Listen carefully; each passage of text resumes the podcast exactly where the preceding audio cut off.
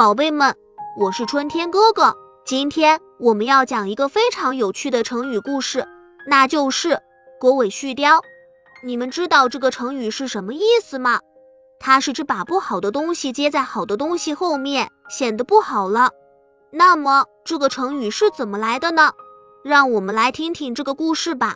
很久很久以前，有一个皇帝，他的名字叫做魏武帝，他非常喜欢打猎。经常带着一群猎狗去森林里捕猎。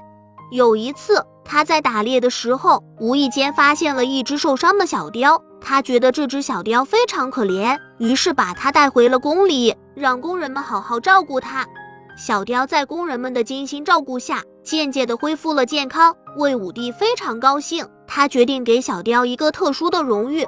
于是。他命令工人们把小雕带到宫殿里，让他穿上了华丽的衣服，戴上了珍贵的珠宝。从那以后，小雕成为了宫廷里的一员，享受着很高的待遇。但是，随着时间的推移，小雕渐渐地变得骄傲自大，不再像以前那样听话了。他经常不听命令，跑到魏武帝的床上睡觉，还咬坏了魏武帝的珍贵物品。魏武帝非常生气，他决定惩罚小雕。于是他让人把小雕的尾巴剪掉，以此来表示小雕已经失去了他的荣誉。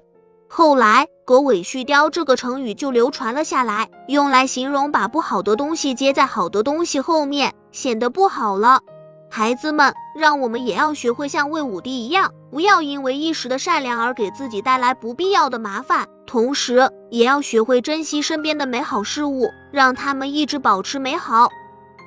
好了，宝贝们，这期的故事讲完了。喜欢我讲的故事，就请订阅一下吧。咱们相约下期再见。